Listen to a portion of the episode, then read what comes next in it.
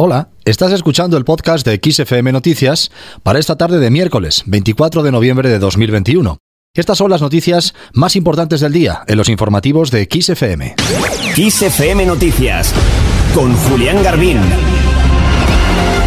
Comenzamos a vueltas con el catalán en las aulas catalanas y es que el Tribunal Supremo obliga en una sentencia a impartir un mínimo del 25% de las clases en castellano en la escuela pública de esta comunidad autónoma. Pues bien, el presidente de la Generalitat, Per Aragonés, ha exigido este miércoles en Palma al gobierno central que defienda y proteja el catalán en Cataluña y ha explicado el catalán en la escuela no se toca. Con ocasión de una visita oficial a Baleares, Aragonés ha querido ser clarísimo en su defensa del modelo de inmersión lingüística en catalán en la educación de su región que ayuda, dice, a la cohesión social del país y la igualdad de oportunidades. Por su parte, sobre el mismo asunto, el presidente nacional del PP, Pablo Casado, ha instado este miércoles al Gobierno central, al Gobierno de Pedro Sánchez, a aplicar el artículo 155 de la Constitución solo para el ámbito educativo si la Generalitat de Cataluña no cumple la resolución judicial que obliga a impartir ese 25% de la enseñanza en castellano. Le ha ofrecido los votos de los populares en el Senado para poder aplicar este 155. Escuchamos al líder del PP. Todos los niños en Cataluña tienen derecho a al menos recibir el 25% de las clases en castellano, que es la lengua común de todos los españoles. Y nosotros lo vamos a defender. E insisto, Pedro Sánchez tiene la obligación de defenderlo o si no, podría estar prevaricando. Y yo le ofrezco nuestros eh, senadores para que si tiene que aplicar el artículo 155 solo en este ámbito educativo, lo haga, porque lo que no puede ser es que el gobierno de España dependa de los radicales de escala republicana. Casado ha hecho estas declaraciones a los periodistas durante la concentración convocada por policías y guardias civiles para protestar por la reforma de la llamada Ley Mordaza. Sobre este asunto, el portavoz del PSOE, Felipe Sicilia, ha defendido este miércoles la reforma de la Ley de Seguridad Ciudadana del Gobierno al señalar que su único objetivo es garantizar los derechos y libertades de los ciudadanos, no recortarlos, como en su opinión hacía la anterior norma del Partido Popular. Así lo ha explicado en rueda de prensa en la sede del partido, en la sede del Partido Socialista a propósito de las concentraciones que están llevándose a cabo por parte de las fuerzas de seguridad en diferentes ciudades de España y que van a continuar el próximo sábado.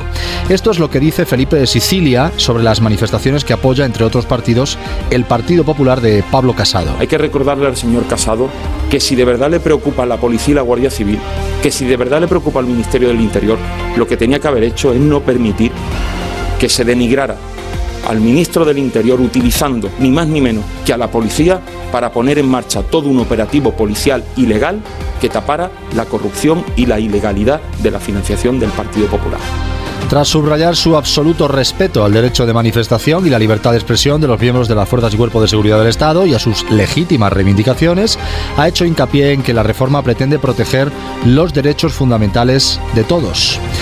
Hay más cosas este miércoles. En la lucha contra el coronavirus, el pasaporte COVID será obligatorio a partir de mañana jueves en Aragón para los mayores de 12 años que quieran entrar en establecimientos de ocio nocturno, celebraciones en establecimientos de hostelería y restauración y también quieran acceder a eventos multitudinarios.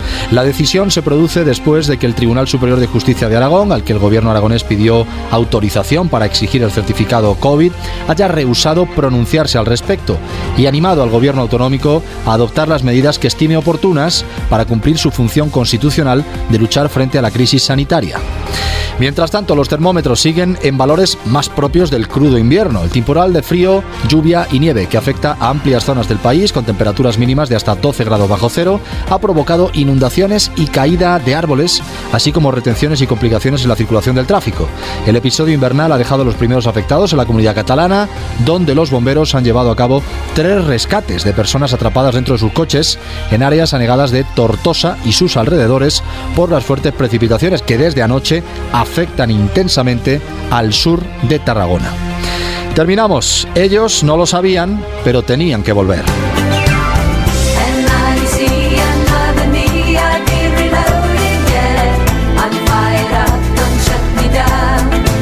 Hablamos de ABBA. Esto que suena es Don't Shoot Me Down y está incluido en el nuevo disco del grupo sueco. El primero en décadas, número uno en todo el mundo. Esto de que no sabían que tenían que volver, no lo decimos nosotros, lo ha dicho hoy en Madrid Bjorn Olbus, uno de los miembros fundadores del grupo. Está en Madrid para participar en un encuentro en la Universidad de Alcalá de Henares. Llevaba también décadas sin venir. Ha dicho concretamente que por las reacciones en redes sociales parece que sí que había mucha gente que necesitaba un nuevo disco. En cuanto a nosotros, en cuanto a ABBA, no sabíamos, dice, que necesitábamos hacerlo. Pero ahora sí, y estoy muy feliz con la decisión. Preguntado sobre si este disco, Voyager, será el último de la banda, dice que cree que sí. Y entre risas apostilla que nunca se sabe. Vamos, que deja abierta la puerta a más material nuevo. Pues bien, con ABBA dejamos este repaso de miércoles 24 de noviembre de 2021. Ya sabes, puedes suscribirte al podcast de XFM Noticias en tu plataforma favorita y así recibir estos resúmenes cómodamente en tu dispositivo. Las noticias actualizadas cada hora las tienes siempre en directo, las 24 horas del día, en los informativos de XFM. Gracias por escuchar. Adiós.